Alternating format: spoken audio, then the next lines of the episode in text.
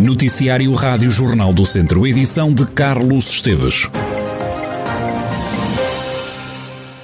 É a notícia do dia. Todo o distrito de Viseu está desconfinado. O Conselho de Lamego conseguiu sair da zona vermelha. Ângelo Moura, o presidente da Câmara de Lamego, fala de uma sensação positiva por avançar no processo de desconfinamento. Apesar disso, o autarca diz que não se sente aliviado. Obviamente uma satisfação positiva, não uma sensação de alívio, mas uma sensação de que estamos a cumprir o nosso papel, estamos a desenvolver eh, o trabalho e as iniciativas e as agências que vão num sentido positivo. O amigo ao longo dos últimos dias e nas últimas duas semanas tem vindo a restar a diminuição do número de casos ativos e que levou que nesta avaliação pudéssemos acompanhar a esmagadora maioria dos municípios uh, portugueses. O Presidente da Câmara de Lamego, Ângelo Moura, a apelar também a que continuem a ser cumpridas as regras, apesar de o Conselho ter avançado no processo de desconfinamento. O autarca destaca o facto de quase metade da população lamecense estar vacinada. Todo o distrito está agora desconfinado. Em alerta continua Vila Nova de Paiva. No caso de Santa Combadão, o Conselho deixou de estar em situação de alerta. Agora às autárquicas, Fernando Ruas diz que está de volta à corrida autárquica pela Câmara de Viseu, depois de ter recebido o apoio quer do partido, quer dos vizienses. Na conversa central que pode ouvir amanhã na Rádio Jornal do Centro, o candidato do PSD diz que aceitou avançar ao município por várias razões. Foi uma solicitação eh, do partido onde milito desde sempre, e depois eh, era, digamos, em termos de dar uma resposta a, a um conselho que, que durante muitos anos e, e, para o qual fui convidado novamente a, a, a exercer a minha ação. E pronto, não estava em condições de, de, de virar a cara. Eh, naturalmente hesitei bastante, eh, analisei bastante, demorei bastante a dizer o sim. E, e depois face das circunstâncias que me foram apresentadas, eh, decidi aceitar, digamos, o, o repto e cá estou agora, digamos, alma e coração para começar as, as, esta, esta campanha e depois, se os vizinhos quiserem, para ser o seu presidente eh, durante o próximo mandato. Demorou a tomar uma decisão, mas Fernando Ruas nem por isso deixou de impor algumas condições ao PSD. Propus algumas condições, naturalmente, passam por eh, questões de ligação ao, ao aparelho partidário. Não queria eh, eh, que fosse visto como um intruso, as primeiras declarações de Fernando Ruas, desde que foi anunciado como candidato do PSD à Câmara de Viseu, são palavras para ouvir na íntegra no programa Conversa Central da Rádio Jornal do Centro, esta sexta-feira, quando forem 10 da manhã. Naturalmente, este programa ficará disponível também na íntegra em podcast em jornaldocentro.pt. As garantias deixadas ontem pela Câmara de Viseu não sossegam os moradores e comerciantes da Rua Mendonça que estão desagradados com as obras de construção da ciclovia nesta zona da cidade. O Executivo comprometeu-se a rever o projeto, que já está no terreno, ao mesmo tempo que disse que as obras até vão acelerar. Garantias que não deixaram tranquilo o empresário Márcio Peçanha.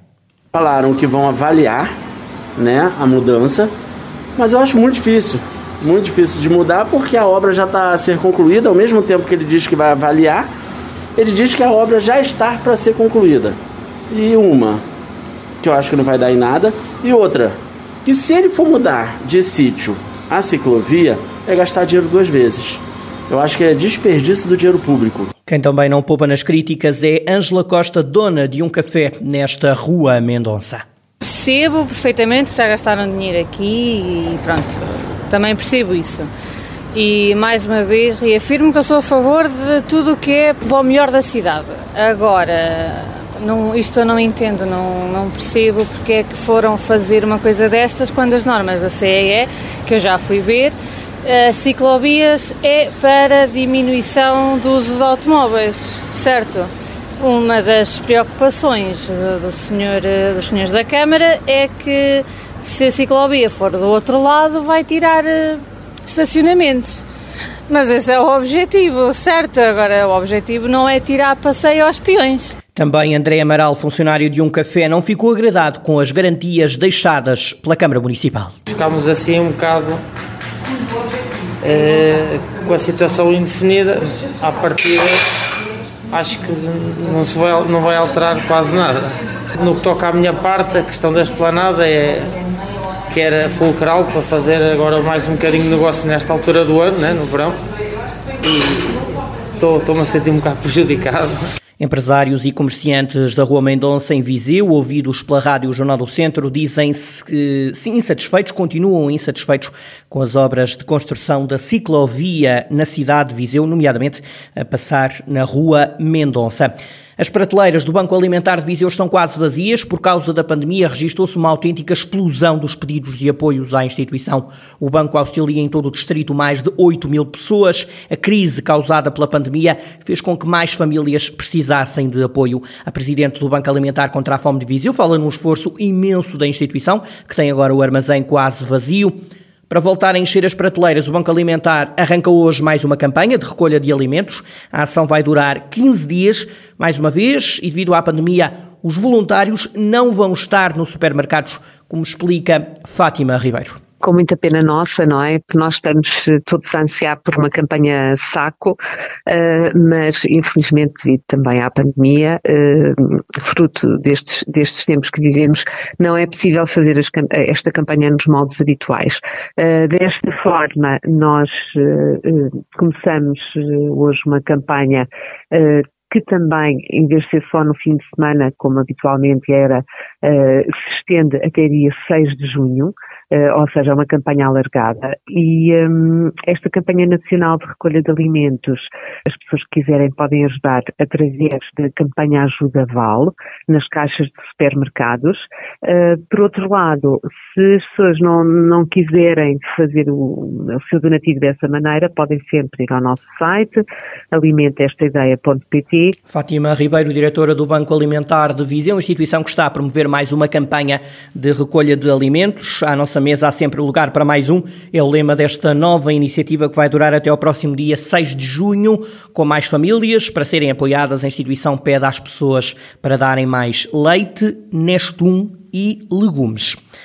Em São Pedro do Sul, esta manhã discutiu-se que papel podem e devem assumir as mulheres agricultoras com o projeto Mais Mulheres Agricultoras de Territórios do Interior. A Ministra da Agricultura marcou presença neste seminário. Maria do Céu Antunes garante que o Governo quer aproximar agricultores e administração pública através do Portal Único da Agricultura queremos simplificar também a relação entre o setor, os produtores e a administração pública, desburocratizando, aproximando os intervenientes. É exemplo disso o Portal Único da Agricultura, iniciativa que estamos a desenvolver no âmbito Terra Futura, a nossa agenda de inovação e que materializa uma visão holística e integrada sobre o papel da agricultura no reforço da sustentabilidade. Desta forma, queremos combater a subrepresentação das mulheres também nas zonas rurais, queremos garantir uma participação plena não só na atividade agrícola, mas também nas estruturas associativas locais, nos polos tecnológicos, nos lugares de decisão. Não temos dúvidas que para termos uma agricultura mais moderna e mais inovadora, temos também que ter uma agricultura assente em igualdade de género. Não queremos que ninguém fique para trás. Cristina Marta Costa, coordenadora do projeto Mais, assegura que há mulheres que não chegam sequer a entrar nas estatísticas. Na agricultura, as mulheres representam cerca de metade da força agrícola do trabalho. 34% das explorações agrícolas são detidas por mulheres. Mas há todo um outro número de mulheres dedicadas à agricultura que não aparecem nas estatísticas dos recenseamentos agrícolas, desde logo porque não se revêem como agricultoras e se revêem sim no seu cuidado da família, dos idosos, no seu trabalho doméstico. E, portanto, não aparecem nas estatísticas como agricultoras. São estas mulheres, mas também muitas outras que não aparecem nas estatísticas, que estão em casa e que são vistas normalmente como as ajudantes dos seus maridos agricultores, mas são também estas mulheres que cultivam, que observam o que acontece no campo. São elas que nos dizem o que foi feito na exploração, são elas que guardam a informação do que é feito, do que é preciso, do valor daquilo que se fez, mas não são elas que vão tomar as decisões, nem são elas que vão ao mercado. O seminário decorreu esta manhã no balneário Rainha Dona Amélia, nas termas de São Pedro do Sul. A transmissão está disponível na íntegra no Facebook do Jornal do Centro. Esta quinta-feira foi testado nas minas de urânio da Urgeiriça, em Canas de Senhorim, no Conselho Nelas, um robô com autonomia para 8 horas de navegação. O robô foi desenvolvido pelo Instituto de Engenharia de Sistemas e Computadores, Tecnologia e Ciência do Porto, para explorar complexos mineiros subterrâneos inundados, muitos deles abandonados. O robô tem o formato de uma esfera. O investigador Alfredo Martins explica que características tem este robô. Robô é uma, uma pequena esfera de cerca de 65 centímetros de, de diâmetro e, portanto, é uma esfera robótica, imagine uma pequena bola que tem um conjunto de seis câmaras e, e sensores laser que, me, que, nos dão, por um lado, uma visão de todo o ambiente à volta do robô e, por outro, têm também a possibilidade de fazer um mapeamento preciso de todas as estruturas. Depois, contém um conjunto de sensores que lhes permite navegar, isto é, saber onde é que o robô se encontra dentro do, do, dos túneis e, do, e das galerias que está a explorar, e um conjunto de sensores que nos dão alguma informação sobre os minerais este é um submarino robô com autonomia para 8 horas de navegação até 1000 metros de profundidade. Foi testado nas minas de urânio da Urgeiriça, em Canas de Senhorim, no Conselho de Nelas. Este robô é submersível e é considerado o mais avançado do mundo.